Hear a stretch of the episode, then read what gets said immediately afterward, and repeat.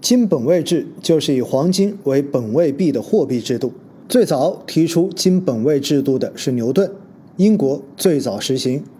一九一七年，著名的物理学家埃萨克·牛顿在担任英国铸币局局长期间，将每盎司黄金的价格固定在三英镑十七先令十点五便士。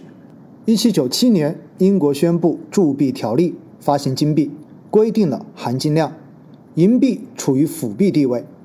金本位制于十九世纪中期开始在世界盛行，直到一九七一年，美国停止美元兑换黄金，广义上的金本位制度基本崩溃并逐渐消失。在历史上，曾有过三种形式的金本位制，分别是金币本位制、金块本位制、金汇兑本位制。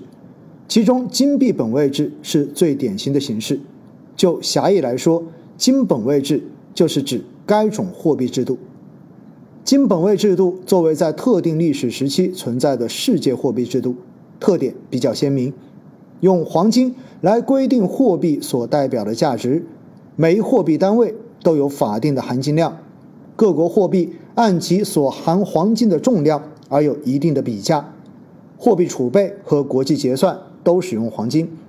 而且黄金可在各国之间自由转移。这就保证了汇率行市的相对稳定，以及国际金融市场的统一。同时，任何人都可以自由地铸造金币，并按含金量将其交给国家。通过以上这些描述，我们可以看出，金本位制具有自由铸造、自由兑换、自由输入输出三大特点。随着金本位制的形成，黄金成为商品交换过程中的媒介。金本位制是黄金的货币属性表现的高峰，但是随着黄金产量的增长幅度远远低于商品生产增长的幅度，黄金不能够满足日益扩大的商品流通需要，这就极大的削弱了金币流通的基础，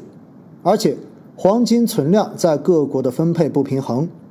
一九一三年末，美、英、德、法、俄。五国占有世界黄金存量的三分之二，黄金存量的大部分被少数强国掌握，必然导致金币的自由铸造和自由流通受到破坏，削弱其他国家金币流通的基础。之后，第一次世界大战爆发，黄金被参战国集中用于购买军火，并停止了自由输出和兑换，